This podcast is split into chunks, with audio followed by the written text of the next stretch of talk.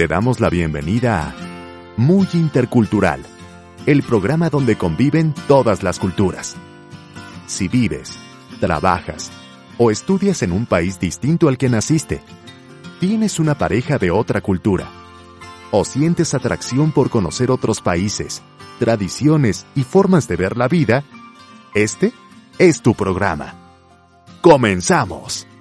Muy Intercultural. Bienvenidas y bienvenidos a Muy Intercultural. Soy Klaus Salcedo y les agradezco de todo corazón que me acompañen en un episodio más. En este nuevo capítulo los papeles se invierten y yo paso de ser la entrevistadora a ser la entrevistada. Les comparto una entrevista que me hizo Vania Gallegos hace un par de meses para un grupo de Facebook llamado Mujeres de Éxito Canadá. Si lo pueden seguir en, en, esta red social, la verdad que eh, es un gran acierto. Vania dirige un programa llamado En el cuarto piso en Facebook y la pueden seguir tanto en esta red social como en Instagram. En este programa habla de un montón de temas variados desde la salud, la moda, la música, hasta la expatriación, la emigración y más, de una manera auténtica y fresca. En esta entrevista hablamos sobre si es buena decisión emigrar, cómo conciliarnos con las renuncias al haber dejado a la familia, nuestra cultura, nuestra comida, de las mejores prácticas para integrarnos y adaptarnos en otro país, así como de algunos consejos para los que se fueron de su país o están a punto de hacerlo. Y también hablamos sobre mi libro, todo lo que me hubiera encantado saber al emigrar. En, este, en esta entrevista les comparto un poquito de él para todos aquellos que no, no lo conocen y comparto un, un barrafito, un extractito para que se den una idea de lo que pueden encontrar en este libro. Recuerden que este libro lo pueden comprar en la plataforma de Amazon en múltiples países y lo pueden leer tanto en formato físico como formato digital. Si tienen Amazon Prime o no sé cómo se llama en su país, de este de pago, pueden leerlo también con Kindle Unlimited. En este programa lo pueden leer en formato digital bajándose la aplicación de Kindle y ahí pueden buscar el nombre del libro, todo lo que me hubiera encantado saber al emigrar y lo pueden leer de manera totalmente gratuita. Les recuerdo que me pueden seguir en las redes sociales de Muy Intercultural, tanto en Instagram como en Facebook y pueden visitar el blog de Muy Intercultural para más artículos sobre migrantes, migración, relaciones multiculturales y a distancia. Bueno, Después de esta súper introducción, pues los dejo con esta entrevista y que espero que les guste. Dura un poquito más de lo normal, pero vale muchísimo la pena. Buenos días, ¿cómo están? Oigan, ya estamos muy eh, listas hoy en un domingo, muy trabajadoras en fines de semana nosotras. Em, y la verdad es que, como todos los domingos que hemos hecho esta serie de programas, a mí me hace mucha ilusión porque cada tema tiene su, pues su magia y su maravilla. En realidad, cada tema sí fue muy pensado en un grupo de mujeres eh, que yo he visto, que nos pasa a todas, como que necesitamos encontrar muchas respuestas de pronto a la hora de emigrar. Y ha sido bien rico para mí. Yo tengo un programa de entrevistas eh, que se llama En el cuarto piso. Y ha sido súper rico para mí ir descubriendo gente no nada más muy talentosa, sino muy, muy, muy generosa en compartir su experiencia, lo que hacen, lo que han aprendido o lo que han desaprendido también. Y tengo aquí a Claudia. ¿Cómo estás, Claudia? Hola, preciosa, muy bien. Claudia Salcedo ha sido uno de esos descubrimientos que a partir de pues querer precisamente aprender más sobre el proceso de emigrar, a partir de querer aprender más sobre a lo mejor mis propias dudas que no están todavía resueltas y tal vez nunca se termine de resolver el misterio de emigrar, pero en este caminito encontré, en realidad no me acuerdo cómo fue, pero un podcast que se llama Muy Intercultural. Y justo habla de temas sobre todos los que somos expatriados y que decidimos por cualquier tipo de motivo, porque hay muchas razones y ahorita Clau nos va a contar, por las que emigramos. De pronto es por amor, a veces es por trabajo, a veces es por aventura, otras es por necesidad de encontrar una vida mejor y muchas otras veces también es en condiciones de pues, salvaguardar nuestra seguridad y nuestra integridad. Entonces, hay tantas formas, es un abanico muy grande y por supuesto que cada historia es muy diferente y muy interesante, pero hay muchas coincidencias, muchas cosas en, los que, en las que compartimos miedos, dolores, incertidumbres, eh, y es bien padre como que poder encontrarnos unas a otras o unos a otros y descubrir que no estamos locos, esto no es locura, sino que en realidad sí nos podemos acompañar y entender que nuestro proceso es, puede ser muy bonito y muy disfrutable, aunque a veces medio lo dudamos, ¿no? Porque es como, uy, ¿por qué me vine y dejé si allá tenía estatus, dinero, este, cierta, sabes, como la familia, mis costumbres? Pues sí, ah, creo que a la mayoría nos entrará esa duda de, híjole, no sé si la regué o si estuvo bien, pero Clau tiene este podcast que se llama Muy Intercultural que a mí me gusta muchísimo. Entrevista a gente muy interesante, incluso entrevista tanto expertos como yo, solamente gente que tiene una historia padre que contar. A lo mejor nos van a contar de cómo es vivir en Michigan siendo mexicana o chilena, o cómo es vivir en eh, Australia siendo eh, mexicano. Entonces, como que es interesante eh, de todas las historias agarrar lo que nos sirve. Así que estoy muy emocionada. Claudia es comunicóloga de profesión y de corazón también. Y en este emprendimiento, en esta decisión de emigrar, ella como mexicana se fue a España y en España empieza a desarrollar este proyecto que es el podcast y un blog. Y en el blog escribe justo estas experiencias de cada persona, de cada entrevista. Y de repente que le da la loquera y que nos desata y escribe un libro. nada más y nada menos, ahí para que nos eduquemos, escribió un libro sobre justamente que se llama Todo lo que me hubiera encantado saber al emigrar. Entonces, este libro es una compilación tanto de historias, pero también de conocimiento, pues condensado todo precisamente, eh, y que está ahora sí que accesible para todas nosotras. El tema es hoy platicar justo todas esas cosas que a muchas de nosotras no nos contaron, ni hubiera sido posible tal vez que nos contaran, porque Ahora la tecnología ya es súper padre, en la que podemos encontrar muchas cosas. Pero queremos platicar justo de eso, o sea, qué son todas esas cosas que hubiéramos querido saber y que tal vez nos hubieran preparado un poco mejor para no caer tan en, pues más en blandito, digamos. Mm. Así que bienvenida, Clau. Muchas, muchas, muchas gracias porque sé que tú haces el espacio así, tú eres súper organizada y todo eso. Y sé que, o sea, que cuando te invité, me consideraste y me hiciste el espacio y querías que esto funcionara, así que te agradezco mucho tu generosidad en ese sentido. Muchas gracias. Ay, no, te agradezco ante todo a ti por pensar en mí, ¿sabes? La, la, vida que nos cruzó y que hizo que yo te conociera, conocieras un poco el podcast, que no sabía que habías primero escuchado el podcast. Y también agradecer a este grupo tan lindo de, de chicas, ¿no? De, de mujeres de éxito y en Canadá, por, por darme este espacio, ¿no? Porque se me hace un grupo donde hay muchísima sororidad, empoderamiento y, que cuenten conmigo para lo que pueda aclararles o lo que pueda aportar. No, claro, tienes muchísimo, yo creo que lo, qué interesante que como que tu misión en realidad eh, respecto a esto de trabajar con el tema de multiculturalidad o eh, hasta bilingüalismo y como todas esas cosas como que de repente pues uno va aprendiendo o, va conociendo cuando emigra. Qué padre que se volvió, se volvió de alguna forma en una pasión y en una misión tuya, que antes de irte pues no sabías, ¿no?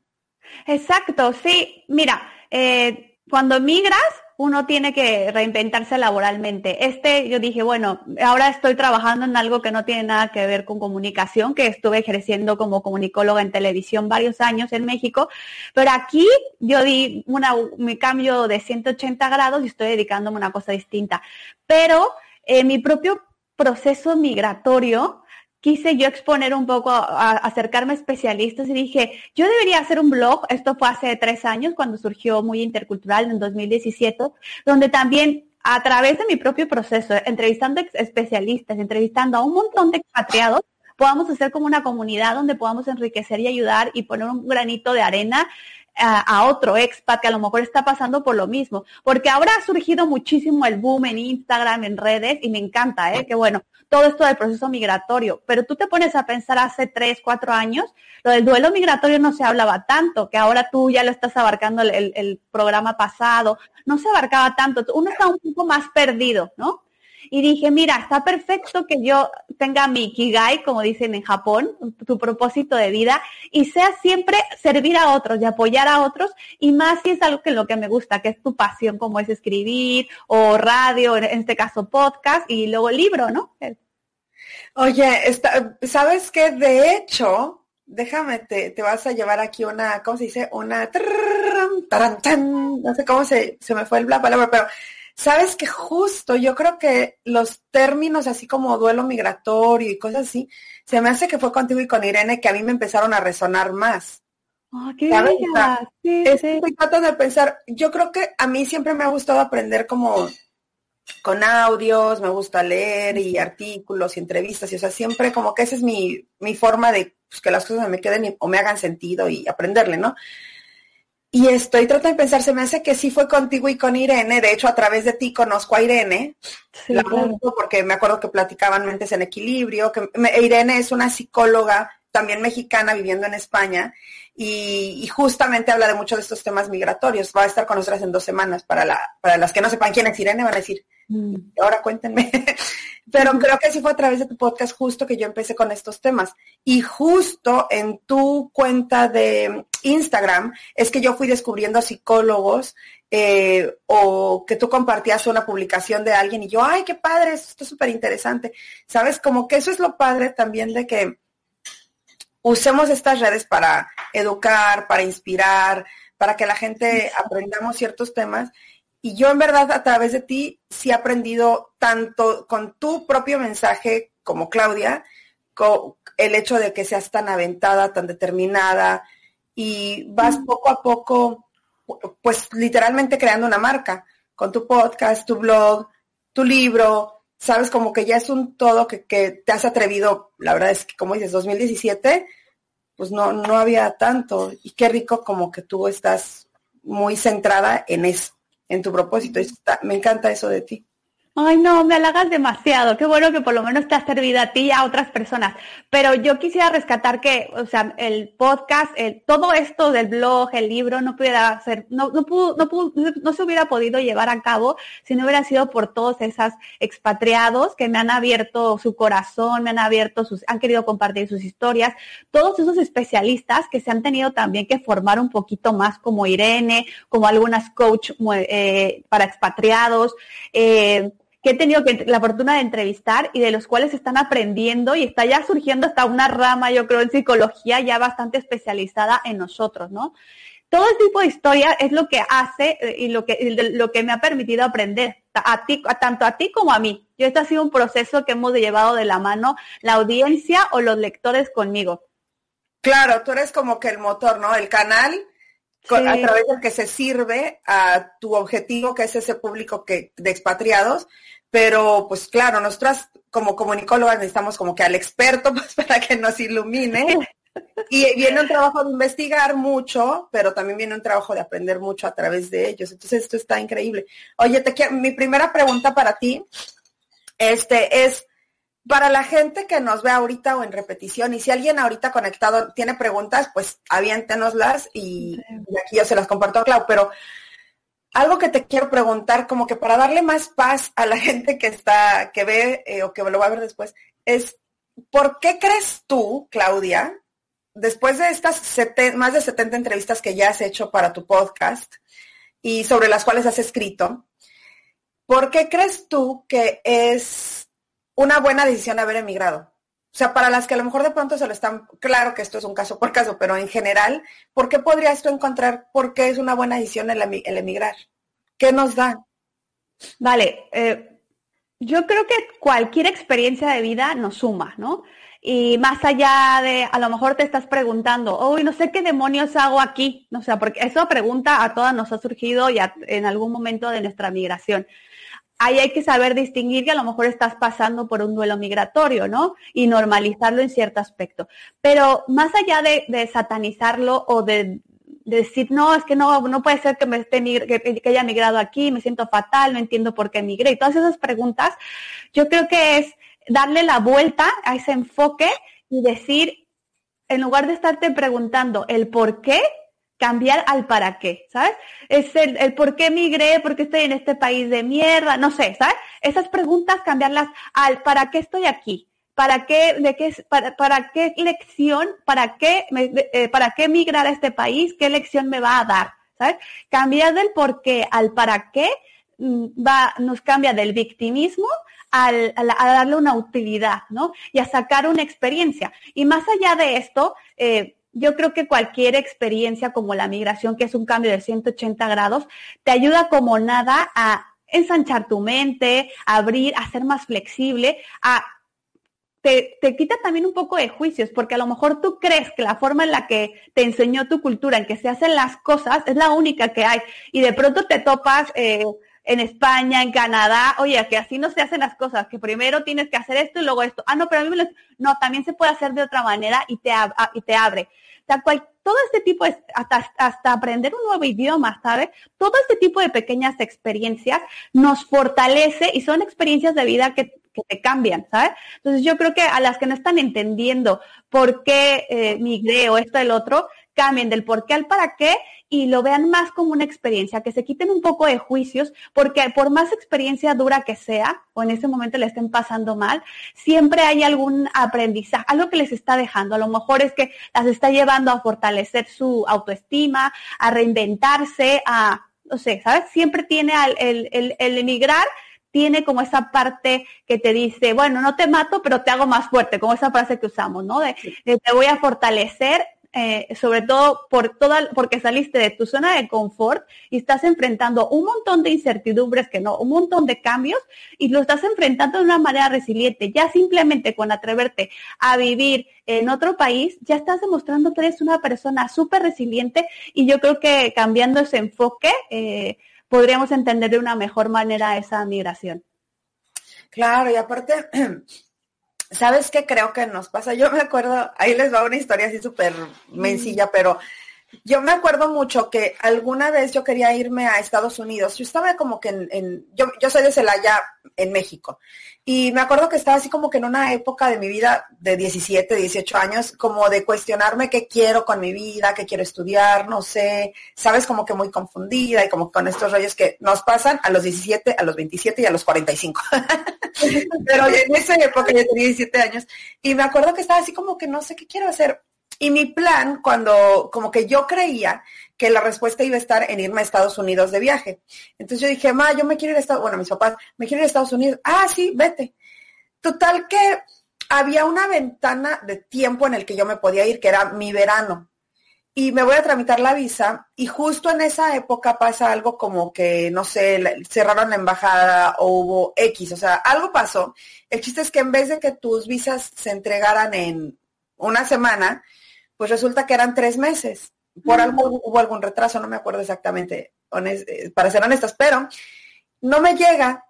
Y me llega, o sea, en ese tiempo, como no llegaba, pues yo seguía así como que, ¿qué quiero hacer? ¿Qué quiero hacer? ¿Qué quiero hacer? Y me fui a un congreso con amigos a Puebla. Me la pasé súper bien y conozco una familia de Tenerife, en España y nos invitan a Tenerife al siguiente año. Nos dicen, vénganse por tres meses tu verano, vénganse, qué padre, no sé qué, se cae en nuestra casa. Y yo, ¡ah!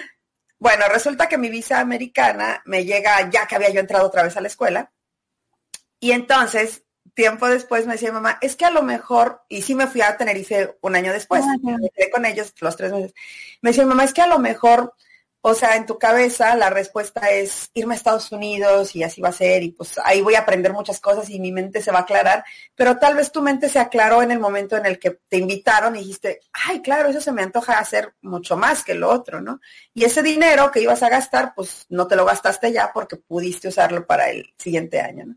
Pero mi punto con esta historia de mis 17 años es que de repente justo estamos en medio de una situación de estrés o de, o de dolor o de miedo, de incertidumbre. Y justo lo que tú dices, o sea, ¿para qué estamos pasando por esto? O sea, sí hay aprendizaje y a veces no lo entendemos inmediato. O sea, a veces pasan unos meses, unos años para que tú puedas como que descubrir todo lo que venía como un regalito, ¿no? O sea, y lo vas abriendo y entonces dices, ah, claro, era esto el regalo de irme.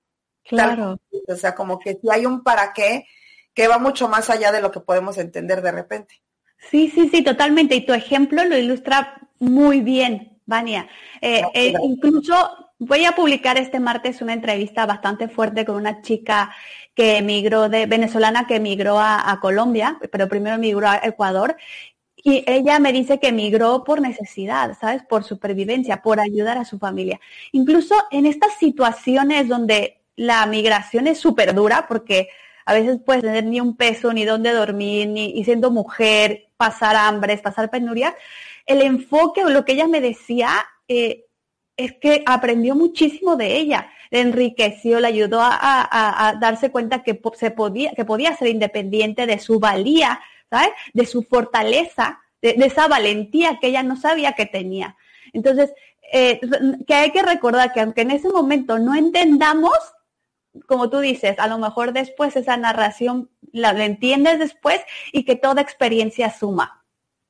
Claro, no, sí, eso me, gusta, me, gusta mucho porque eh, creo que el camino de migrar es un camino de preguntarnos y muchísimas veces. O sea, no te preguntas una vez, ay, no, ¿qué hago aquí? O sea, te lo preguntas en tu primer año y luego en el tercero, luego en el séptimo y luego en el diecisiete. O sea, es una pregunta recurrente. Tal vez la cambiamos como tú dices, a ver, ¿para qué? Creo que muchas, yo estoy segura de hecho, que todas nosotras somos mujeres resilientes, fuertes, eh, inteligentes, o sea, como que sí tenemos muchas cualidades y mucho poder, ¿no? Sin embargo, creo que hay un tipo de resiliencia y fortaleza que no vas a poder desarrollar nunca a menos que salgas de tu país. O sea, hay un tipo de, situaciones que solo te hacen expandirte, crecer, expandir tu mente y todo eso, únicamente emigrando. Entonces, es una oportunidad pues extraordinaria la que en mi caso, que yo por mi fe, yo creo que Dios me dio eh, el, el hecho de haber pues irme, haberme ido de mi país y ahora estar experimentando con estas cosas. Sí, sí, que al final de cuentas es una bendición, es una fortuna y que suma nuestras vidas. Cambiar eso. Sí.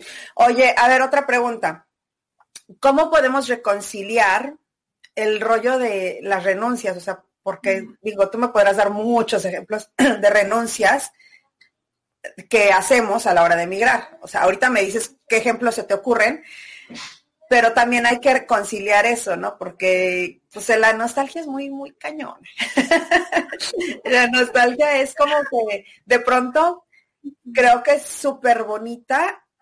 Yo la disfruto mucho y yo escribo mucho cuando en mis nostalgias es, o sea, como que son un, motor súper bonito, pero lo tengo que escribir, porque si no lo escribo, o sea, me consume mucho. Sí, a mí también. ¿Qué crees que, que, hacemos de repente? ¿Cómo las conciliamos en, tu experiencia y tu opinión? Mira, a ver, yo quisiera hacer una división. Mira, si hay ciertas renuncias, como tú dices, a lo mejor a no estar físicamente con nuestros seres queridos, que yo creo que es la renuncia mayor de todo. Ya después vamos por nuestra comida, todo eso. Pero yo creo que también es cambiar un poco el, enfoque de que no es tanto una renuncia, porque a, pesar de que abandonamos voluntariamente eso, ¿no? Más bien cambia, porque no, no renuncias a tu familia, ¿sabes? Cambia el vínculo o la relación que vas a tener ahora con ellos. A lo mejor ya no los puedes apapachar, no los puedes abrazar, no puedes estar así, ¿sabes? Pero a lo mejor puedes hablar muchísimo más con tu mamá, como fue mi caso, que ahora yo tengo, yo me llevo súper bien con ella, ya hablo todos los días, o estoy más al pendiente de mis tías, ¿sabes? Que ya son mayores y son como ah, unas madres. O sea, me gusta cambiar el enfoque de, ok, sí los extrañas, es esa parte física, pero realmente cambia esa relación, no, no es que se vaya a acabar, ya, ya se acabó, adiós, no me vuelven a ver jamás, no, cambia tu relación con tu familia. Y a lo mejor de ese cambio puedes sacar un montón de cosas buenas, ¿no? Puedes hasta conectarte un poco más a pasar de la distancia. Eso con la familia. Con la comida pasa lo mismo, Vania. O sea, la comida, eh, vale, no podemos tener la comida, por más que te traigas maletas con todos tus ingredientes favoritos, pues no las puedes tener al alcance de, de tu mano ni la puedes estar saboreando todos los días pero cambia igualmente la forma en la que te relacionas con tu comida de nacimiento, porque ahora la valoras hasta más. Porque en mi caso, incluso te empiezas a investigar, oye, pues cómo se hacen las tortillas, cómo se hacen los tacos al pastor, que ayer tuve que hacer tacos al pastor de, de, la nada, ¿sabes? Y eso, si tú estás viviendo en México, pues como ves una taquería a cada esquina de la calle, pues te es fácil, dices, ah, pues yo ahí ni siquiera, no, no vas más allá. En cambio, esta relación que cambia con tu comida te enseña a valorarla, a investigar, a ir mucho más allá. Y lo mismo con la cultura. A lo mejor yo en México, pues no, como, como ya sabes que va a haber posadas, yo estoy hablando ahora, la piñata, la Navidad, pues tú ya lo das todo por hecho, digámoslo así que no lo valoras. Y cuando estás fuera, no es que renuncies a tu cultura, es que yo creo que va contigo en tu corazoncito y dice, oye, no, eh, voy a ponerme a investigar un poco porque la gente, los extranjeros te ponen luego a prueba, ¿eh? Y luego cosas que tú no sabes. Hacen unas preguntas que tú así, a ver, permíteme. Sí, sí, sí. Ah, espérate tantito, déjame, eh, que yo creo que es por acá. Y incluso me ha tocado a unos que saben más de mi propia historia y yo dije, qué vergüenza. Pues eso te ayuda también a darle otro enfoque, investigar un poquito más e incluso ser más nacionalista. O sea, yo, yo, no, yo nunca imaginé ponerme altar de Día de Muertos o por, ¿sabes? O sea, esas pequeñas cosas o saber un poco más de las raíces de, de ciertas costumbres y explicárselas a otros, ¿sabes? para que entiendan un poco más mi cultura. Entonces, yo no lo veo tanto como renuncia, sino como un cambio. Ahora sí, lo físico, esa cosa física, pues todavía no podemos sustituirla por nada. pero podemos como geográfico dices, como de territorio, literalmente. Sí. Entonces. Mm. No, sigue, sigue, sigue.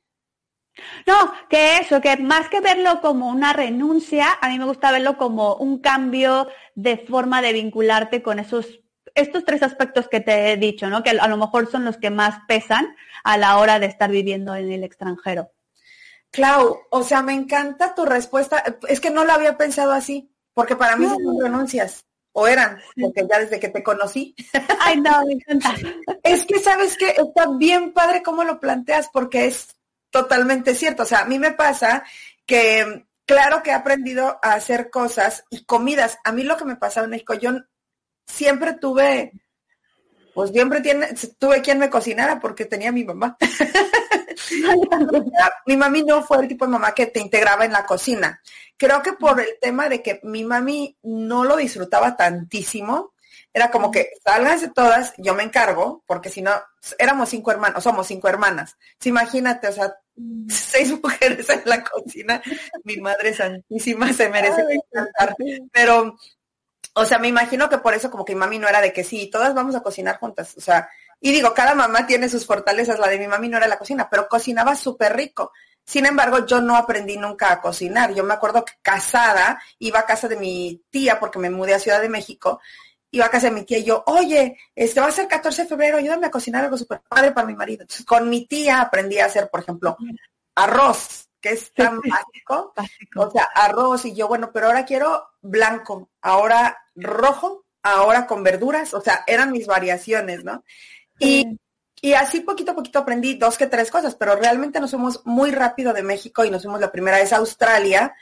Y yo aprendí más sobre cocina mexicana y recetas estando fuera de mi país tal cual como tú dices, o sea, qué rico. Pues es que no le había puesto ese enfoque, Clau. Me, o sea, te juro que me iluminaste, porque es cierto, sobre los mexicas y los toltecas, o sea, a mí hasta que me preguntaban yo, ah, caray, espérate. De pronto es algo básico para pues gente que le sabe, ¿no? Que dirán, ay, Vania, ¿cómo no sabías? Em, de las pirámides, social high, cosas así. La gente te pregunta porque pues juran que, no sé, me han de ver bien abusada. pero te preguntan como la combinación natural, este, oye, o de pronto hasta de pueblitos, ¿no? Sí, mi esposa y yo vamos cada año a, no sé, bucerías. Y yo, ah, caray, ¿dónde está eso? No, pues tengo que buscar. Yo, ¿cómo lo pronuncias? Digo, ¿cómo lo deletreas tal? Ay, buscas, ¿sabes? O sea, como que sí te enriqueces mucho de tu cultura general, de tu propio país. Claro. Y te digo, sí me parecían como renuncias, pero no, me gusta esa transformación, o sea, como que ese cambiar el enfoque de que no renuncié, de hecho lo estoy abrazando mucho más a que si estuviera ahí, O sea, si estoy en México, o sea, te lo juro que no voy a preparar los tacos al pastor desde cero. yo también, yo, ni loca. Olvídalo, Claudia. Este, eso está bien padre, me gustó mucho ese enfoque. O sea, como nuestra mente sí se... Qué bonito también, o sea, qué bonito todo lo, de lo que somos capaces, ¿no? Hasta de transformar justo eso, el, el, enfoque que le das. Sí, totalmente. Eso, es le choco hacia distancia, pero me encanta, me encanta ahora esta, esto último que mencionas, ¿eh? o sea, la potencialidad o no sé, la capacidad que tenemos para adaptarnos y ser flexibles y darle la vuelta a la tuerca y decir, bueno, no nos puede apapachar todavía, pero yo creo que la tecnología en 100 años ya va a decir, mira, ya lo puedes abrazar virtual. No sé, algo habrá que ya, pero tienes esa otra parte que te hace valorar las cosas, que te hace investigar un poquito más y como tú dices, abrazarlo con más fuerza. Y defenderlo, porque, o sea, la verdad es que nos ponen mucho a prueba para defender a nuestra patria, o sea, a mí me ha pasado mucha gente que creo que lo platiqué contigo alguna vez, el rollo de, ay, a mí me gusta mucho México, este, y por eso estoy viendo la serie de Narcos. Y para mí, o sea, me ofendí muchísimo, porque para mí era de, yo no quiero que la gente tenga la idea de mi país. Sí, hay narcos, no, no, no puedo tapar el sol con un dedo, pero no quiero que sea ese el estilo de vida que tú crees que prevalece en mi país, porque no todos somos narcos y porque no es lo más padre de México. ¿sabes? Entonces, sí como que defender y cuidar y, de, y, y, ser muy conscientes del mensaje que estamos dando eh, respecto a, pero tiene todo esto y mira, los tacos se preparan así.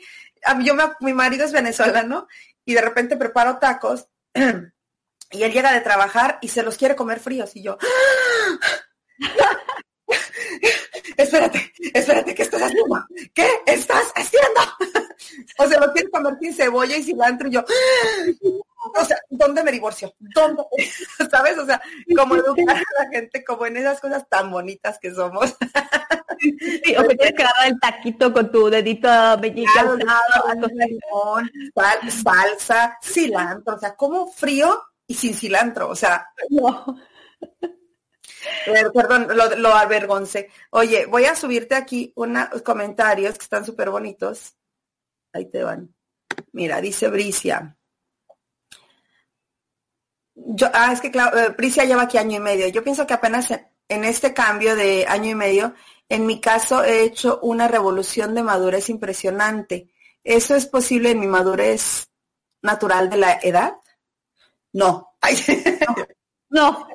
no, yo yo siempre decía, le decía a mi pareja que se llama Alejandro, le decía, es que vivir en el extranjero con otra persona, otra cultura equivale a 10 años de casados, ¿sabes? Porque pues lo mismo, lo mismo, Brix. O sea, lo mismo con la madurez, con el, te pone tan a prueba y te salga tan de tu zona de confort lo que deseamos, que que no vas a enfrentarte a lo mismo estando en tu mismo país, con tu red social, con tu tejido social, con las mismas amistades, con tu familia, a que estás en otro país sola, eh, aprendiendo otro idioma que luego la gente ni te entiende, te contesta mal, te sientes solo. Te estoy diciendo un poco de... Sí. Eh, la, extrañas tu comida, ¿no? Y luego no sabes ni cocinar, no sé, que evidentemente, Brix, este tipo de cosas te hacen madurar de manera impresionante. No sé tú qué piensas, Vania. Sí, sí, sí. Sabes que ahorita que decías de como tejido social y todo esto, yo decía hasta, yo me acuerdo cuando llegué acá, aquí en esta ciudad había, yo venía de una isla que se llama Canoan en el Caribe, chiquitititita con cero civilización, o sea, mil habitantes en la isla, chiquititititita. Y llegó aquí Canadá y en los semáforos hay semáforo peatonal, el muñequito que dice pásale, tin, tin, tin, tin, o el que te dice que alto, la manita que dice alto. Para mí incluso esto era así como que, ¡guau! o sea, eran cosas que a las que yo no estaba acostumbrada. Simplemente eso, pues sí te hace un shift. Sé que eso no te hace súper intelectual, pero sí te da una información que tú no poseías. Entonces, claro, eso es en el día a día, todo esto, estás sí, te estás sumando, sumando lleno de cosas. A mí me pasó eh, hace varios años en mi primer viaje a Europa, sola, de igual con una amiga, eh, e, eso del semáforo, que yo no sabía que le tenía que apretar el botoncito para que se pusiera el rojo y los coches se pararan. Estaba yo, llevaba ya tres minutos y dije, pero ¿cuándo se va a poner el alto? Hasta que vi una persona que, le, que picó el botoncito y dije, ah, es ahí, es que son sencillas, ¿sabes? O acaban de pasar una noticia, no sé si la viste, que no sé en qué país de África acaban de inaugurar, inaugurar un mall, no me acuerdo, okay. y escaleras eléctricas. Bueno, un montón de gente se caía en las escaleras porque no mantenía el equilibrio. Algo tan, tan, a lo mejor para nosotros tú crees y ya sabes, algo tan para ellos fue un cambio de físico para su mente y dicen, ay, pero ¿cómo es esto? Y, un montón de personas cayéndose en las escaleras eléctricas, por eso. Claro, claro, o sea, es que entonces, ahí este chavo, ay, me encanta, me, es un conferencista extraordinario. Él es hijo de japonés, padre japonés, madre colombiana. Eh, Yoko, ay, no me acuerdo. Pero el chiste es que él se nació y se crió en Colombia, si no me equivoco, y vivió en Colombia hasta, no sé si los ocho años, y luego se mudaron a Japón. literalmente es un, pues es bicultural, las dos culturas completamente absorbidas y, pertenece a ambas, ¿no? pero él habla del tema de que un día iba a cruzar un, semáforo, iba con su papá y su papá era así súper, súper, pues japonés, o sea, reglas, respeto, honor, sabes, todo este tema. Pero él como colombiano era de, no viene coche, le corro y así, ¿no? O sea, como que, claro, tenemos otros chip los latinos. Y entonces, este, dice que él iba así ya corriendo, pues de que, ah, ya me voy a pasar este alto peatonal. Y cuando iba así, se encuentra su papá de frente se para así de que... y entonces se queda así de que, y su papá, ¿dónde vas? Y el, el, eh, este chavo, eh, no, pues es que voy a la casa, pero voy tarde, no sé qué. Y, y, le dice el papá, ah, ok, te ibas a pasar. Y él, bueno, es que pues no viene nadie y no hay nadie alrededor, así como pues nadie me está viendo. Y el papá, tú te estás viendo, ¿no? y el chavo, o sea, en sus conferencias dice, es que qué principio tan importante. Y a lo que voy es, cuando estamos en otro país, aprendes principios que son bien importantes y súper bonitos, que son bastante dignos de, que te apropies, ¿no? Que a lo mejor no creciste con eso, pero lo ves y dices, claro, esto tiene mucho sentido. El tema de llegar temprano. Canadienses, así, reloj, ¿no? O sea, en punto. Un minuto tarde es tarde y tres minutos antes es a tiempo, ¿no? En México jamás. Como esas cositas que de pronto puedes ir adaptando. Yo le digo a, a, mi, a una amiga, es como ser capaces, el privilegio de ahorita ser capaces de tener lo mejor de las dos culturas, ¿no? Eso sería padre. Sí, totalmente, Vania, sí, somos unas privilegiadas. Es ese privilegio, sí, de, tomar un poquito de ambas y fusionarlas, ¿no? Y ya decir, mira, pues por aquí, para adaptarme aquí y para adaptarme acá. Y somos las mujeres perfectas, perdónenme. o sea, eso la conclusión es que somos perfectas. Oye, ahí te va, Bricia también ahorita nos dice que está de acuerdo que la separación física con la familia es tremenda, pero la valoración aumenta de una manera impresionante. Hoy entiendo mil veces más a mi familia y haría mil cosas por un abrazo de mi hermana o hermano, por ejemplo, cosa que antes pues no veía tan importante, no era tan importante para mí. Ay, sí. Eso, eso que hablábamos, eh, Vania.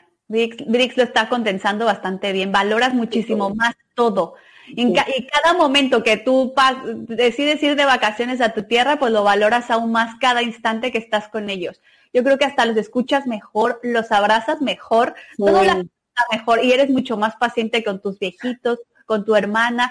Yo no, yo no sé, hasta tus relaciones pueden cambiar. Si te llevabas antes no muy bien con algún hermano o hermana, yo creo que hasta te llevas muchísimo mejor, ¿sabes? Porque le, como que la, la distancia te da perspectiva y te ayuda a entender mejor ese tipo de situaciones. Y de pronto también como que te desintoxica un poco, ¿no? Respecto a las relaciones de familia. O sea, de pronto yo me encontraba en mi familia participando en cosas que no tenía que estarme metiendo. Como no, es que yo creo que tu esposo no debería decirte esto. Y es que tú le debiste haber dicho lo otro. O sea, como de pronto eh, siendo juez y parte de, decisiones que en verdad a mí no me correspondían. ¿Y por qué lo hacía? Ay, porque me importa mucho mi hermana o porque es que mi papá y es que, y como que de pronto sí se vuelve un poquito tóxico o, no sé si tóxico, pero sí es de una dinámica que de pronto en vez de ayudar, pues perjudicas, ¿no? Estando tan, tan metida o así. Y, y creo que de alguna forma es como poner tierra de por medio, porque al final te comparten lo que deciden compartir y no porque te enteraste de que, híjole, es que llegó a las 3 de la mañana el hijo, ¿cómo? ¿Sabes? Pues no, si no te quieren contar, pues ya no te enteraste porque no estás ahí, ¿no? Entonces, como que también eso está súper bonito y sí creo, ayer justo leía una frase que decía, em, los abrazos más, algo así como, los abrazos más bonitos son los que se dan a alguien que extrañaste demasiado, algo así. Y yo, la razón. Claro, ya que, ya que, o sea, has tenido un tiempo, años, porque algunos pasamos años, sin ver a alguien, o sea, tus papás, que son tu tesoro, y voy a llorar, tu tesoro así como que tan sagrado, pasan años y de repente es como que, y aparte que ves mucho los cambios, ¿no? Sobre todo en la vejez, que pues a lo mejor no viste a tus papás dos años antes, vas y de pronto pues ya arrastra una pierna, o de pronto ya tiene más canas, o de pronto ya le cuesta más trabajo respirar, todo eso, ay, ay, ay, ay. es, es, sí, es claro, respiremos, cambiemos de tema, pero sí es como mucho más eh, poder reconocer e identificar el amor tan desmedido y, y bonito que sentimos por toda esa gente, ¿no? Que para muchos se quedó allá. Sí, y eso es gracias a, esta, a este privilegio que tuvimos para emigrar. Claro, sí. Oye, eh, voy a poner este comentario que este está súper bonito también. Eh, hoy se celebra el segundo domingo de Adviento Nicolaus en Alemania. Invitamos a nuestra familia a nuestra familia, hice como sopa de champiñones, cochinita. Ay, ay, carnitas, cebollas, ay, qué rico. Mira, cochinita, te aseguro, no sé quién no escribió, pero que no hubiéramos aprendido a hacer cochinita. Claro. y sabes que la gente que siempre fueron buenas cocineras son un gran éxito. Socialmente te da mucho poder. Las, las grandes cocineras que se van de nuestro país y se mudan a otro son un gran éxito. O sea, en la sociedad mexicana o comunidad, perdón, mexicana, sí se convierten como en una aspiración en muchos sentidos, que de pronto en su país tal vez no lo e-, eran. No lo eran, sí. O aquí también eh, a lo mejor está fusionando incluso dentro de este segundo domingo de Adviento, le está metiendo la, su cultura mexicana, ¿eh? Que está muy fusión de, con tu pareja, con tu familia, y, ¿no? Y, y vive un Adviento, no sé cómo se llama este, el día de eh, Nicolau, como lo dijo, pero que lo, viva, que lo viva de esa manera tan linda, ¿no? Que diga, bueno, pues aquí también filtro un poco de mi cultura. Oye, otra cosa que está, me, interesa que tú me digas, me, respondas es, como expatriadas, como migrantes, ¿Qué aconsejas después de todo esto que tú has platicado y que has masticado ya muchísimo el tema? ¿Qué aconsejas a lo mejor a las mujeres? Porque hay mucha soledad, o sea, eso es innegable y vamos a pasar por momentos de crisis incluso y de depresión hasta podría llegar a, desbordar en ese tema eh, por la soledad que llegamos a sentir. O sea, no sentimos que pertenecemos, no sentimos que nuestro núcleo es suficiente porque en realidad somos seres sociales, así fuimos creados eh, para estar en una comunidad, en una tribu de gente. Entonces, es muy común la soledad porque puede haber barrera del idioma, puede y luego ahorita en la pandemia, yo creo que se está exponenciada, ¿se dice así? Exponenciada. Sí, bueno, sí, sí, sí, Tú y yo tenemos nuestros códigos. este, sí, creo que se em, agravó muchísimo más entonces, em, ¿qué, has escuchado de tus invitados, de tus expertos, en tu propia experiencia? ¿Qué has escuchado como que es una buena solución a lo mejor a esa soledad o para integrarnos en nuestra nueva sociedad, nuestra nueva comunidad? ¿Qué hacemos? Vale, eh, los, primeros dos consejos que te voy a dar van a decir, es que son súper básicos, Claudia, pero sí. Uno es intentar aprender el idioma, ¿sabes? O sea, desde antes. de tu partida. ¿Por qué? Porque es que si, si no va a ser unas, te pones más barreras, ¿sabes? De por sí aquí para comunicarte con otras personas, aunque el inglés ya se está volviendo un idioma universal, si tampoco lo sabes, lo estás aprendiendo, es importante. Luego, dos, yo creo que eh, para es abrirnos un poquito más de lo normal, sobre todo a las personas introvertidas. Yo sé que yo me considero que soy a veces extrovertida y a veces muy un poco introvertida. Sí, yo tengo, yo tengo mis momentos. Yo sé que a veces nos puede costar y nos da muchísima flojera interactuar, pero como tú lo dices, somos seres sociales y hay que forzarnos, ¿sabes? A buscar eh, en, el país que, emigramos o en, la ciudad donde estamos un grupo de expatriados que esté ahí por redes sociales y luego ver que hay reuniones y asistir a esas reuniones. Aunque nos dé muchísima flojera, yo les aseguro que en el momento que estén ahí la van a disfrutar porque pueden conocer a gente muy interesante. También hacer tus hobbies, los hobbies que tú hacías en México o incluso descubrir un nuevo hobby. ¿eh? Yo acá conocí a una rusa que descubrió que le encanta el flamenco, iba a sus clases de flamenco. Y está encantada de la vida y tiene amigas españolas de ahí. También ir tú actividades, eh, ya sea tus clases o de guitarra o de baile, o ir al gimnasio o intentar socializar en la medida de lo posible, ¿no? Otra cosa que también eh, hay algo que me gustaría que también aprendiéramos a ser pacientes, Vania, con nuestro proceso migratorio y con estas ah, Y hay que saber distinguir y en cierto modo aprender en inglés, creo que no me acuerdo bien la palabra, pero hay que aprender a distinguir entre solitud y soledad, ¿sabes?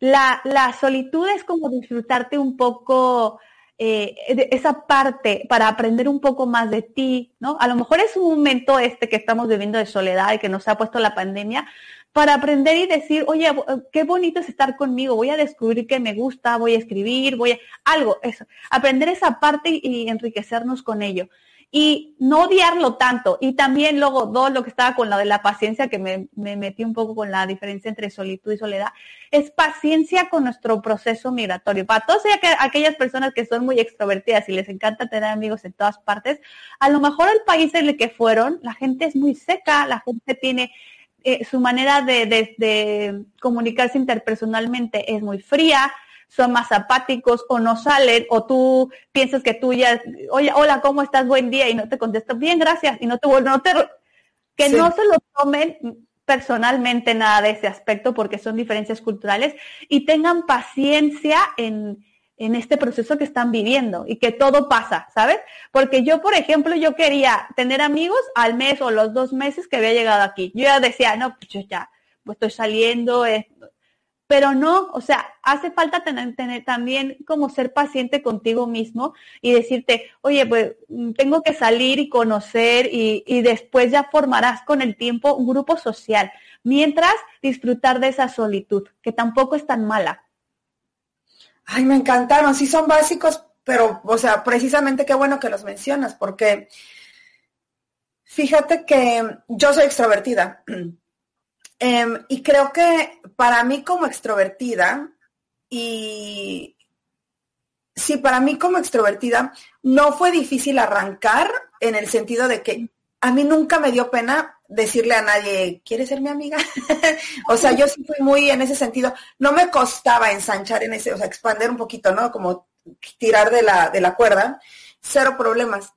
A mí me costaba que no me aceptaran porque como naturalmente o sea, no lo digo como desde la arrogancia, en verdad. Naturalmente a mí la gente me aceptaba en México, en mis círculos, era como muy fácil insertarme en cualquier círculo que yo quisiera, prácticamente.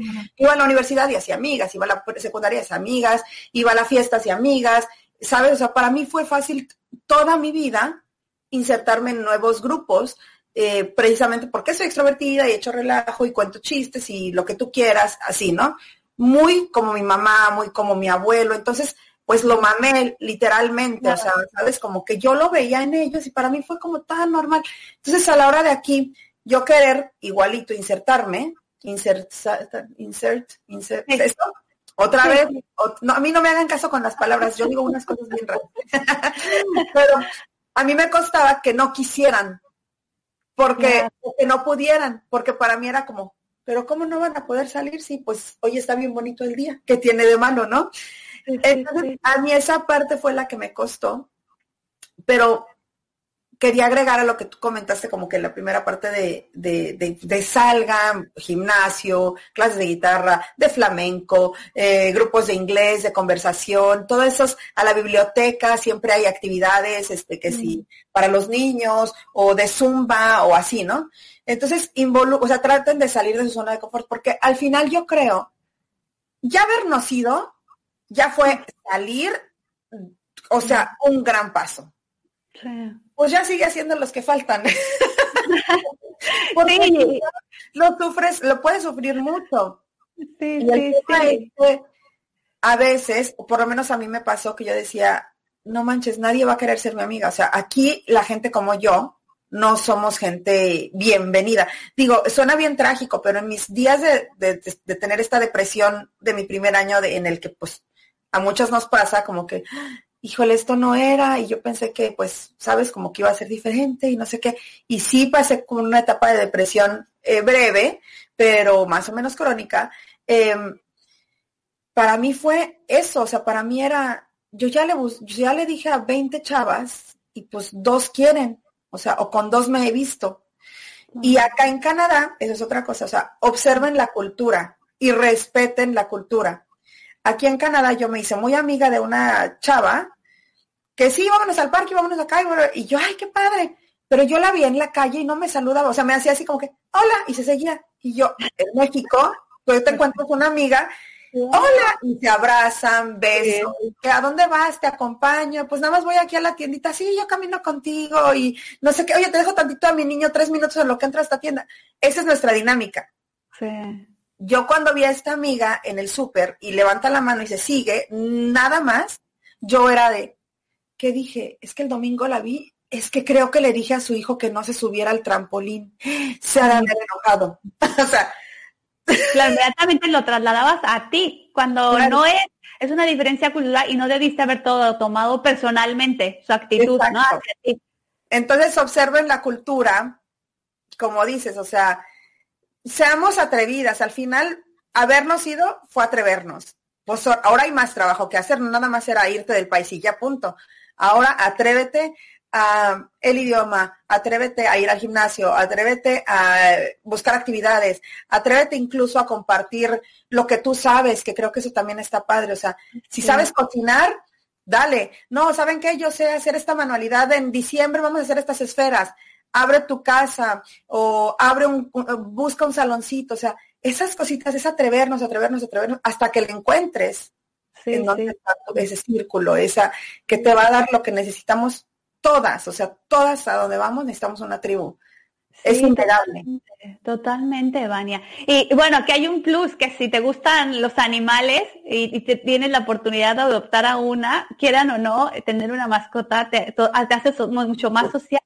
Igual si tienes tu familia, y no lo estoy comparando, ¿no? Pero si tienes tus niños, y que van al kinder o al, colegio o algo así, también son buenos círculos donde puedes socializar de manera mucho más fácil. O sea, socializas mucho más si ya eres mamá o eres mamá canina. Sí, sí, totalmente. O sea, encontrar como que en dónde vamos, dónde va a resonar nuestro ser y expandirse un poquito como que bonito, en bonito, porque quienes somos es alguien muy bonito, digno de que la gente conozca y digno de que la gente se rodee de esta persona que somos. Nada más me encanta el tema de ser pacientes, salir de nuestra zona de confort respecto a lo que nos atreveríamos o no a hacer. ¿Es intimidante? Sí, tenemos que cruzar esa barrera de sentirnos intimidadas. O sea, es parte de migrar es ese valor que nos tiene que dar el lograr otras cosas. Y el tema de solitud y soledad, me encantó cómo lo cuentas, porque es muy cierto también. O sea, creo que yo personalmente te pasó a ti igual aprendimos como que a conocer cosas que no sabíamos que nos gustaban, no sabíamos talentos incluso que no sabíamos que teníamos, proyectos y sueños que ni idea en, pues, pasaba por la cabeza, que se iban a convertir como en una pasión. Entonces eso es súper bonito, como que aprender a decir, se me está antojando hacer esto, escúchate, pase ese tiempo contigo. Para las mamás con niños chiquitos es, más, es de pronto más complicado y difícil, pero busquen esos ratitos en los que puedan como que aprender a conocerse, a descubrirse, a escribir es un gran recurso. Tú y yo lo aconsejamos mucho. o meditar, o ir al cine solas, no sé, esos ratitos aprovecharlos. Sí, sí, sí, sí, me gusta. Me, está cayendo muy bien. Ah. Oye, aquí dice, no me aparecen los nombres porque Stream, esta plataforma de StreamYard de repente con Facebook se pelean. Ay, sí. Entonces como que no me enseñan los nombres, pero bueno, aquí te, el comentario exacto. Siempre meto mi cuchara mexicana. Ah, de lo que decíamos de la comida. Por ejemplo, nos regaló mi suegra el calendario de Adviento muy alemán. Lo colgué junto con mi, con mi qué? Piñata mexicana. Ya, está súper bien. Es que la creatividad mexicana. Y luego, hola chicas, qué linda charla para compartirnos sus experiencias. La verdad que sí, al principio sí nos da la tristeza por nuestra familia y costumbres y a la vez es emocionante estar en otro país. Yo vivo en Victoria y cada año vengo seis meses y seis en la baja. Mi esposo es alemán de nacimiento y canadiense ahora por vivir aquí. Y sí me ha servido mucho convivir con otros latinos. Aquí hay grupos y son muy buena onda. Todo eso me ayuda mucho. Sí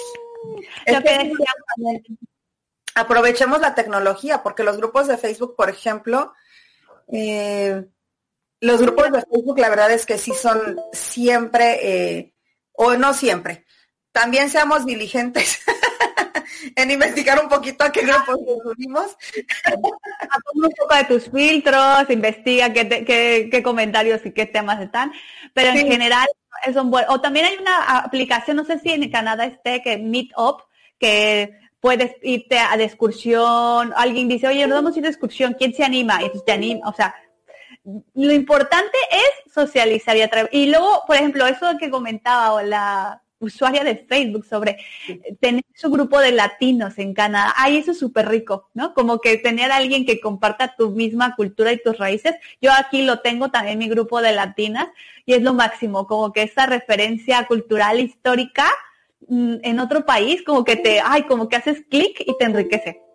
Sabes que yo soy muy bromista, como sabes, este, y de repente yo digo una broma que se me hace una broma pues muy normal, así como de que para que la gente o los mexicanos digan, ay, sí, jajaja, y ya, y sigues con tu conversación. me llega a pasar que aquí con los canadienses digo una broma y es que, o sea, lloran de risa y yo, o sea, no era. ¡Qué bueno, Vania! Pero lo que me refiero es a que ir de pronto con los latinos que nada más se van a reír tantito y que van a seguir, o sea, como que ese ambiente que es tan mexicano, tan latino, es, lo extrañas, porque te digo, yo de pronto, ay, pues voy a una escena y yo, o sea, se rieron mucho y como que no que me estresa ni me molesta, pero es como que a veces siento que hasta en esas, o sea, en el sentido del humor, o sea, en cosas como que buenas y de todo, pues no es la misma, no se crea el mismo ambiente. O sea, ya se cambió el ambiente porque la bromita, o sea, ya se extendió como por dos minutos y tú, ya podemos, sabes, como que eso, no sé, digo, es algo muy tonto, pero de repente eh, el alivio que te da reunirte con gente, pues que es como tu sentido del humor, tu comida, ¿sabes? O voy a una comida con canadienses y preparé, no sé, algo específico. Ah, bueno, los tacos. Ah, pues ahora le pones la cebolla, ahora el cilantro, ahora la salsa, ahora el limón, y explicas todo, y te vas con tus amigos latinos y todos saben, ay, sí, la salsa, y trajiste Valentina, me pasas el tajín, o sea, eso es súper padre, la verdad, yo disfruto muchísimo. Ese referente, ese background tan único que es muy similar entre latinos, uf. Sí. Oye, ahora vámonos al libro. Eh, ay, es que Clau, de veras que a mí, me, o sea, cuando anunciaste que lo habías publicado, porque aparte no fue notificado. Sí, no dijiste en unos meses o escribiendo mi libro, nada, o sea, fue así de que, ay, pum, publicado. Y yo, ay, qué onda. Me dio tanto gusto porque, o sea, has hecho un gran trabajo con tu blog y con tu podcast. Y te digo, o sea, para mí fue como que qué cañón que está se está volviendo una marca tal cual, ¿no? Como el tú y yo que hablamos como del tema de imagen corporativa, así te vi, o sea, como su imagen corporativa ya está como que muy definida, ya está armada. Con el libro no pudo haber caído mejor, justo con todo lo que estás haciendo. Y, y bueno, me imagino que el esfuerzo que implica hacer un libro, pues no es cualquier cosa, pero aparte que lo pongas al servicio de los demás. El título se me hace como se dice en inglés, on point, o sea, no había un mejor título para algo tan, sabes, de repente la gente es medio misteriosa con los libros y entonces se va a llamar, eh, no sé, futuros y no sabes de qué trata el libro. la imaginación. No, me encantó este, el título es súper acertado, pero sí quisiera que a lo mejor, claro que no nos lo puedes leer todo, pero que nos cuentes a lo mejor hoy qué serían a lo mejor dos de tus mejores consejos o tres de lo que contiene tu libro y que lo platicas ahí, que lo puedes dejar hoy aquí en esta conversación. Vale, pues un consejo es muy práctico, pero es que muchas personas me han escrito me han dicho, Claudia, era súper básico y no me di cuenta, pero me gustó ese consejo. Y es, el, no sé, en México es dejar un poder notarial a una tercera persona ah. que, gestione toda tu documentación. Yo sé que van a decir, pero Claudia, ¿qué es este consejo tan, tan soso, tan no sé. No, no soso, no. Porque cuando tú estás viviendo en otro país y piensas quedarte a largo plazo, vas a necesitar un chorro de documentación y necesitas a una persona, porque en todos los países, en todos los países donde latinos, no latinos, una tercera persona siempre puede gestionar ese tipo de cosas por ti y te va a hacer la vida, porque entonces lo gestiona por ti con este poder notarial o no sé qué sinónimo haya en otros países, pero seguramente hay una figura legal muy parecida o, o, tú te informas qué le tienes que dejar y en la mayoría él ya puede gestionar por ti, un familiar tuyo, una amistad de confianza y ya nada más te lo envía y ya no te, te, te, cortaste de, de, tengo que ir a viajar y tengo que hacer este papeleo y tengo, no, ya, eso te lo, te lo acorta y te más... ¿Cómo que Eso es brillante. Ah, sí, pero yo me lo han comentado y dije, mira qué chistoso. Yo sí lo dejé porque, claro, mi padre siendo abogado. Ah, ok. Ajá yo lo dejé, pero a mí me cambió la vida. Mi papá era, ah, no te preocupes, yo lo tengo, eh, y se lo dejé a mi papá, a mi mamá, a mi hermana. No te preocupes, te lo mando. Eh, te mando esto. Es que necesito que, y en, unas semanas puedes tener esos documentos que luego uno anda pagando millonadas de euros o dólares por tener, ¿no? Cuando puedes ser fácil, es fácil eso. No, claro, sabes, o sea, claro que es que es brillante. A mí me pasó que yo no dejé porque yo me vine con yo, Carlos es venezolano, nacido en Venezuela, pero tiene nacionalidad canadiense. Entonces, para mí era un mero trámite el tema de mi residencia permanente. Pero ya estando aquí, claro que era, oye, ahora necesitamos eh, tu acta de nacimiento traducida en el estado de Coatzacoalcos, por decirte yo. O sea, es broma. O para sacar, tramitar mi licencia, por ejemplo. Ah, bueno, necesitamos que nos compruebes que tú ya has tenido una licencia, o sea, portado licencia como documento por por lo menos 10 años y depende qué tipo de seguro te podemos otorgar, por ejemplo. Y yo, ok, papá, puedes ir a la, mi papá conoce gente pues en tránsito, por ejemplo. Sí, pero dicen que necesitamos esto y mi mamá, bueno, déjame le pregunto a no sé quién y yo, ya que nos dijeron que sí, bueno, ahora necesito eh, justo el poder, ahora firma. Y yo no, pues no sé si tengo que ir y yo, pues no voy a ir nada más para tener una licencia de conducir, pues ahí cuando vaya me la dan, o sea, Claro que sí hay muchos trámites que uno no se imagina, aparte, te digo, como mi licencia, decía, bueno, con mi licencia de aquí, de allá, pues van a ver que la tengo desde hace tantos años, pero la mía llevaba, no sé si la saqué por cinco años y ellos querían que comprobara diez, ¿no? Sí, qué importante, o sea, está... Sí, es algo básico, pero que yo creo que con la, eh, con todos los preparativos, con todas las maletas que tienes no, no, nos acordamos y yo creo que nos quitaría dolores de cabeza a futuro. El, el segundo consejo va más, va para todos, pero me quiero enfocar sobre todo en las que migran por amor, que llegamos a ser creo que un 85% mujeres y un 15% hombres. Ya hay hombres que migran, que migran por amor. Pero si se nos ocurre migrar por amor, por amor a Dios, vayamos con nuestra reserva emocional y económica. ¿no? Yo estoy diciendo que que, ay, les va a ir mal, que yo, yo me vine con mi plan. No, no. Mm, seguramente su relación será un éxito, les va a ir fenomenal en ese país, todo va a salir bien. Pero siempre, eh, como dicen, eh, yo espero lo mejor, pero me preparo para lo peor. Entonces, tener tu propia reserva emocional, ¿a qué me refiero? A que eh, cuando vayas a hacer vida con tu pareja mm, multicultural en ese país, tengas más vida más allá de tu pareja, ¿no? O sea, que te intereses por tú hacer tus cosas, tú aprender otro idioma, tú ir al sub, o sea, independizarte y tener, hacerte tu vidita. Y dos, también tú tener tus ahorritos por si las cosas no están muy bien, tengas tu para pagar tu boleto tu, tu billete de avión y poderte regresar. ¿Por qué?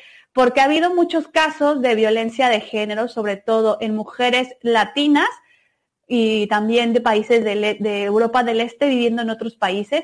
¿Por qué? Porque no tienes dinero, dependes de, dependes de otra persona y entonces como que caes en ese círculo vicioso y te hace más vulnerable a estas cosas. Así que chicas, yo sé que eh, el amor romántico es precioso y a la mayoría espero que tengan un happy ending, pero eh, sí hay que tener un plan B, sobre todo cuando se trata de, mudarnos a otro país por una persona, por una pareja.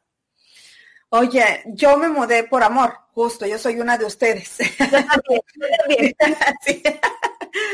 Este, y hace poco estaba leyendo un artículo precisamente de habrá sido contigo, Clau, a lo mejor no estoy segura, o con Irene, no sé, pero recientemente leí un artículo justo de la violencia de género en, porque muy seguido nos mudamos a los países de nuestra pareja, ¿no? Entonces, eh, no, no necesariamente es un país neutral, sino es el país de nuestra pareja en donde de pronto el alemán, nos enamoramos del alemán y nos mudamos a Alemania, en donde este, eh, nuestra pareja alemana, tiene círculo de amigos, de familia, trabajo, eh, relaciones de, bueno, influencia y todo esto. Y sí estamos muy vulnerables, o sea, esta plática queremos que sea toda positiva y, este, y bonita, pero también creo que es importante que estemos informadas. Sí estamos muy vulnerables y hay mucha fragilidad, no solamente porque no tenemos al círculo de amigos o no tenemos o, no tenemos a nuestra familia, somos, estamos muy vulnerables porque emocionalmente es un desgaste y un ajuste importante el emigrar. Entonces, tú sintiéndote más débil de lo que de pronto realmente eres, o débil a un nivel que nunca has sido, toda esa fragilidad eh, sí te pone en una situación de desventaja delante. Y yo creo que tú y yo creemos mucho en, en que las mujeres somos fuertes y hay mucho poder y somos muy de este tema de sororidad y eso, pero sí hay que ser realistas y me gusta que lo menciones porque al final del día esta charla es para apoyarnos, educarnos y acompañarnos. Y si no se habla, si solo se habla de lo bonito, pero no se habla de lo duro, al final no es este objetivo, ¿no? Entonces sí tener como que, como tú dices, yo creo que todas emigramos con la idea bien eh, puesta de que esto va a funcionar y que he's the one, ¿no? Claro, claro. Me encanta, lo adoro, me ama muchísimo, pero también es muy común que las personalidades se em, cambien de el dating eh, que nos vemos una vez al año o una vez cada tres meses a cuando tú ya vives con una persona, que eso pasa en los matrimonios, o sea, tú eres novia de alguien y te casas y se caray, pero yo no sabía que esto era, ¿no? O, me pasa, o perdón, perdón, Baña, pasa que hay muchas que yo conozco ya muchísimos casos de éxito que me encanta, pero que se enamoraron por Tinder y a lo mejor no lo conociste, fuiste de vacaciones una vez, de pronto ya te pidió matrimonio y ya te cambias a vivir con una persona que a lo mejor has convivido solo por Tinder y has conocido 10 días físicamente, ¿sabes? Sí, sí, sí. Y creo que es con esta idea del romance que es súper bonita. A mí me, yo soy muy romántica, eso está padrísimo, pero no podemos eh, hacer, mm. tapar el sol con el dedo o hacernos las de la vista gorda. Sí. esto no, no pasa. Sí estamos en, te digo, como que vulnerables, claramente. Y si no nos lo dice alguien, la verdad es que sí nos imaginamos cosas eh, de pronto que son irreales y sí tener esta parte. Yo me he sentido vulnerable, o sea, yo me fui a Australia y mi esposo trabajaba para el Cirque du Soleil. Eh, no crean, no crean que era el, acróbata, no este, pero los horarios eran bien raros, o sea, él tenía que entrar a trabajar por cierto a las 12 se iba de, la casa y llegaba al, en la madrugada a las 3 de la mañana, ¿no? Porque le va a toda la casa. Claro, claro. Y yo había, y yo no tenía celular y bueno, todo esto, ¿no? Y, y había días en los que yo decía que esto no funcionara, estoy en Australia. O sea, del otro lado del mundo, con un bebé de seis meses, Madre eh, mía. a, pesar de que hablo el idioma, me salgo del hotel y no sé, no sé a dónde ir. no le sé poner gasolina en la camioneta porque pues aquí se le pone diferente, no sé cuál autobús me va a llevar allá, ¿sabes? O sea, como que todas esas cosas que gracias a Dios, bueno, me ha ido bien, pero sí estás frágil. Claro, oye. La única forma de asegurarte que esa fragilidad no, no sea prisionera pues es, me encanta tu consejo. Qué bueno. Sí, reserva emocional y económica. y es que además hay muchos que a lo mejor no conocen bien el idioma, entonces imagínate, tienes problemas y ni siquiera comunicarte con otra persona, sabes, ¿sabes? Y, tener bien clara también tu embajada por cualquier cosa. Que van a decir, es que Claudia, eh, no, yo también soy súper romántica y, y todo eso, pero sí, hay que tener, hay que ser realistas un poco. Sí, a ver, aquí dice, excelente consejo. Eh, y me encanta que hablen de eso. Definitivamente es necesario estar preparadas para el peor de los escenarios por algo así. Exacto. Prepararnos para el peor de los escenarios, sí. sí, esperar, esperar lo mejor, prepararnos para lo peor, chicas. 100%. Oye, ¿me ibas a decir otro o eran ah, uno, uno, uno último que van a decir, esto es muy espiritual, pero es ser autocompasivas con nosotras, porque luego somos súper exigentes, luego como que no nos damos cuenta que estamos frente a un súper cambio en nuestra vida, o sea, y, que va a haber altas y bajas, vamos a enfrentar a duelo, vamos, y luego como que somos muy duras con nosotras, ¿no? O sea, ay, no pronunciaste bien y la otra persona no te entendió, ay, pero qué mal este, ¿por qué pronunciaste mal? Este, no, y recriminándote todo el día. O como tú, Dania, que a lo mejor te sentías muy mal porque tus amistades o las personas que tú invitabas a 20 chicas y dos de ellas te respondían, a lo mejor tú misma te juzgabas contigo y decías, pero ¿qué estás haciendo mal, Vania? Todo es tu culpa, a lo mejor eres demasiado extrovertida, a lo mejor, no sé, ¿sabes?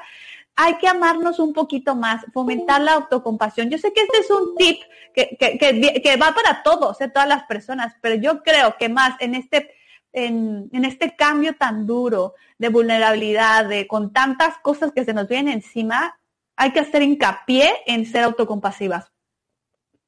Y sabes que el rollo es que las latinas somos muy exigentes con nosotras mismas. Desde todo, venos a, ti y a mí, muy guapetona soy, ¿no? O sea, desde eso que de pronto como super me arreglo el cabello, la ropa, el tacón, o sea, desde eso hay una exigencia ah, interna a que yo no lloro, a que yo levanto a mis hijos y, puedo ser madre soltera y no pasa nada, o sea, como que esa exigencia de, de que todo lo podemos y todo lo hacemos. Y tenemos madres que así son, o sea, esa es la realidad que crecimos como con ejemplos de mujeres fuertes, ¿no? Y todo esto, pero creo que no crecimos tanto con el ejemplo de, este, de, de, la compasión, autocompasión. Eh, era, es más difícil como que darnos ese chance de equivocarnos y de tristes y de llorar y de pues reconocer que sí, que hay días que la regamos y que tampoco pasa nada. Y reconocer que a mí me pasa, por ejemplo, o sea, que no no todo el mundo va a querer ser tu amigo. Y no todo el mundo tiene tiempo para ser un amigo más, ¿me explico? Ah, sí, también. También es como súper padre identificar que también eso está bien, o sea, no pasa nada, ¿sabes? Sí, eh, sí, me encanta, o sea, sí creo que, que, nos falla de repente esa parte de perdonarnos, aceptarnos, y hoy fue un mal día y hoy no me maquillé y hoy no me hice esto y hoy no cociné y como que, digo, sin llegar al descuido, por supuesto, sí, sí. queremos decir, pero sí como que, hacer las paces con, nosotros, con nuestro propio espíritu y alma, ¿no?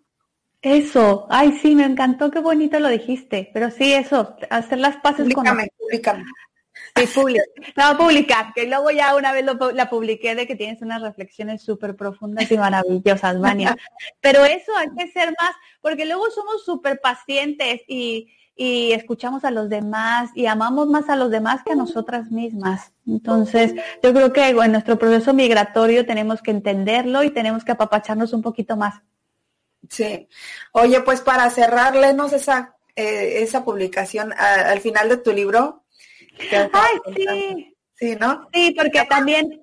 Oigan, me, voy a este medio despedir. Muchas gracias a las que se conectaron. De verdad que Eh, siempre sus comentarios enriquecen muchísimo más lo que el invitado y yo pudiéramos decir. Es súper rico conocer eh, experiencias de alguien más y es súper rico saber también que hay gente que está eh, navegando pues en esta, en este mismo agua, porque a pesar de que Clau ha escrito un libro y ha entrevistado muchísima gente y expertos y todo, sigue aprendiendo y sigue creciendo. Y creo que eso es lo más bonito de un alma como la de Claudia, que se admite y se reconoce como alguien que sigue estando en un proceso, pero también reconoce que lleva un caminito que es necesario que comparte. Entonces, te agradezco con todo mi corazón, Clau, que hayas aceptado estar aquí.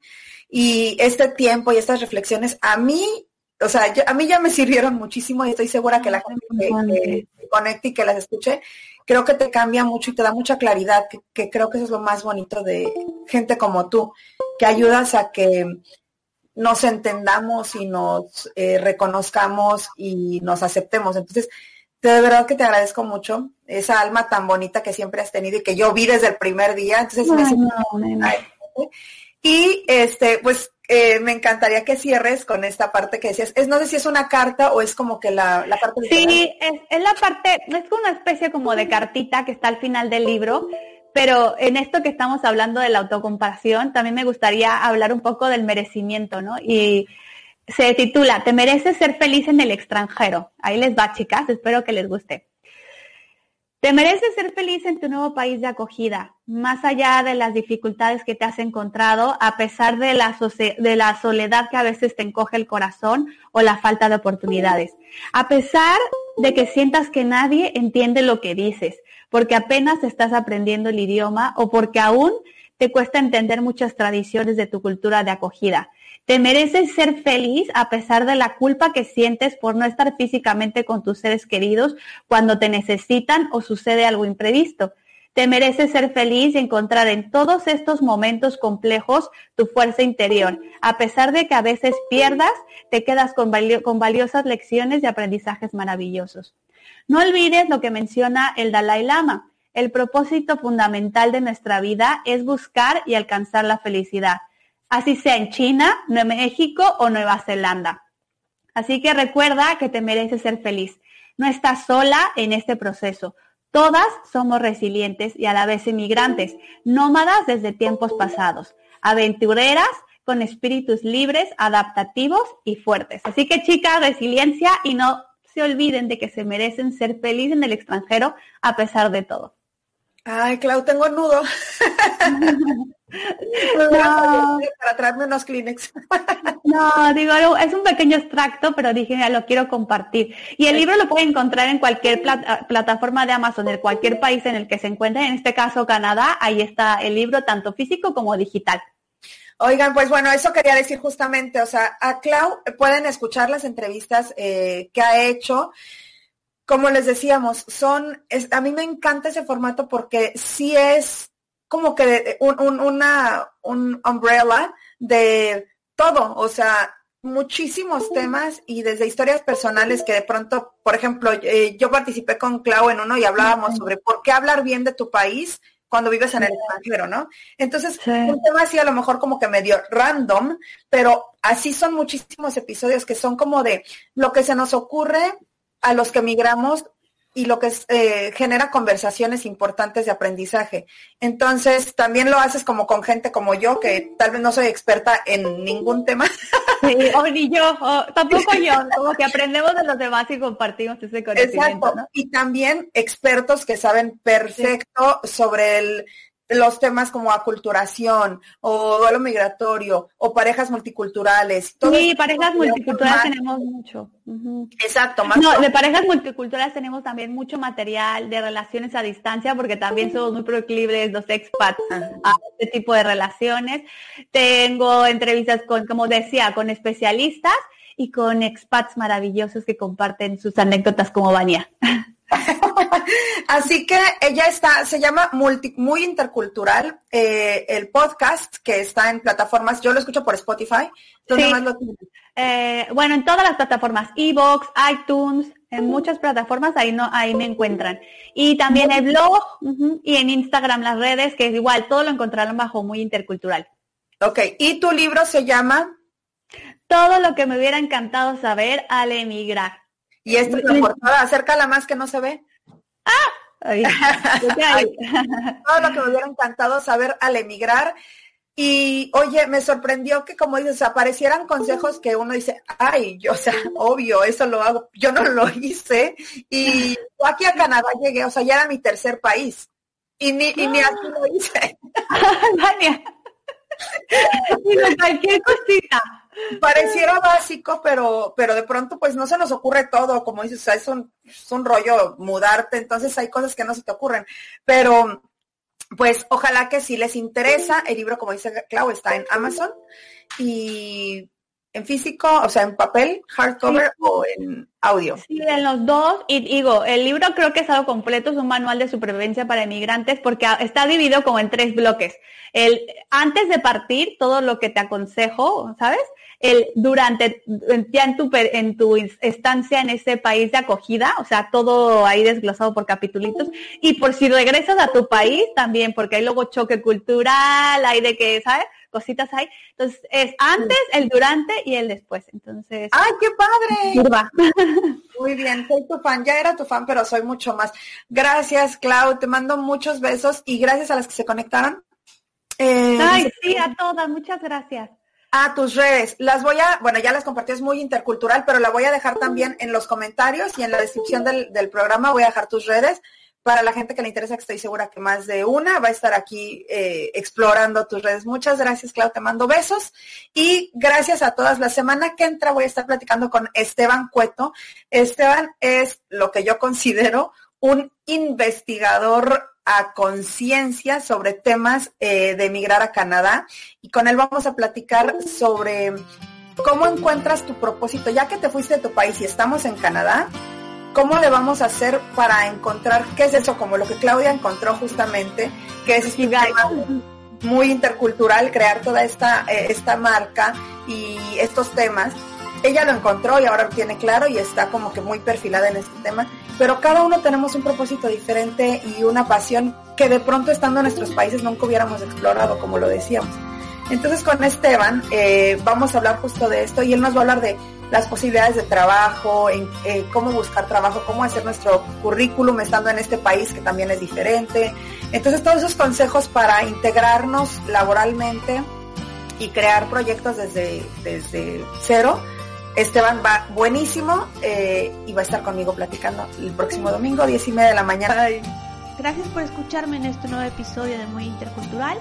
Si te gustó esta entrevista, porfa sígueme en Spotify, iTunes o Evox y si me dejas alguna estrellita o comentario, te lo agradecería muchísimo. Un abrazo, valiente migrante.